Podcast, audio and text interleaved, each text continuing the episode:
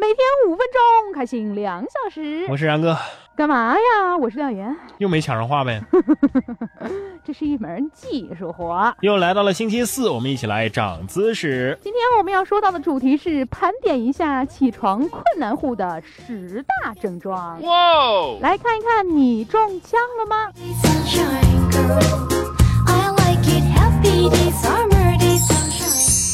第一，闹钟定一个肯定是不够的，一般要定三个起步，但是每一个都叫不醒你。哦。第二，喜欢给自己找各种不起床的理由，连床是自己命定的恋人这种话，居然都说得出口。第三，别人一日三餐是早餐、午餐、晚餐，你的一日三餐是午餐、晚餐和夜宵。第四。憋尿的功力那必须得一流，哪怕膀胱都要爆炸了，还是不肯离开床。我就是这样的。第五，每晚入睡前都会发誓，我明天一定要早起，第二天早上就会把这个誓言抛诸脑后。真的吗？第六，一般啊都是回笼觉的忠实教徒，哪怕起床成功了，也要找机会再睡一会儿。第七。起床难的人一般入睡也比较难，晚上总是睁着眼睛辗转反侧，早上却连眼睛睁都睁不开呀。第八，起床气特别严重，天一亮该起床的时候就开始指天大骂，为什么天要亮？为什么鸡要叫？我不想起床。九。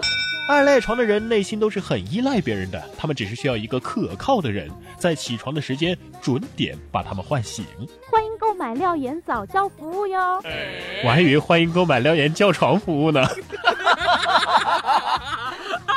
第十，如果你是在晚上十点之后还在收听我们的节目，我们很开心。可是其他人已经早早的睡下了，只有你还在听听听哦。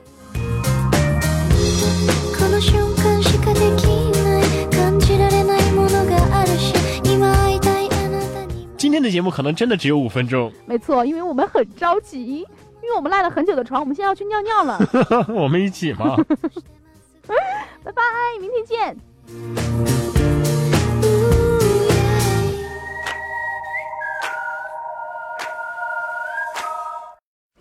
有些话你选择不对他说，你说某种脆弱，我才感同身受。我永远都愿意当个听众，安慰你的痛。保护着你，从始至终。就算你的爱属于他了，就算你还牵着，就算你累了，我会在这一人留两人就三人游。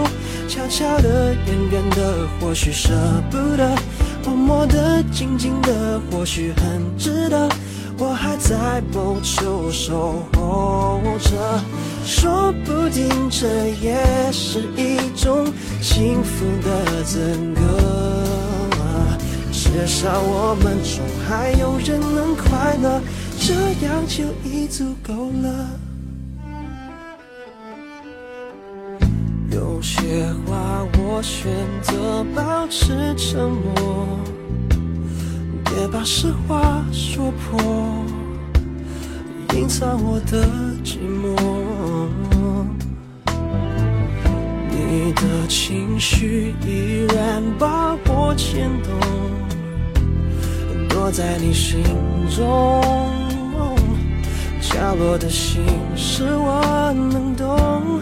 就算你的爱属于他了，就算你的手他还牵着，就算你累了，我会在这人留两人就三人游，悄悄的，远远的，或许舍不得。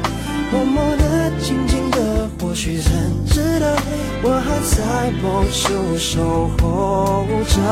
说不定这也是一种幸福的资格，至少我们中还有人能快乐，这样就已足够了。不知道，不知道，不知道，为什么，为什么我的爱，我的爱还留不住你的离开？却总在等待着你回来。哦，一人留两人就三人游，这角落远远的，或许舍不得；默默的、静静的，或许很值得。我还在梦，说我守候着，说不定这也是一种。得不到的，却美好的，至少我们中还有人能快乐，这样就已足够了。至少我们中还有人能快乐，这样就已经够了。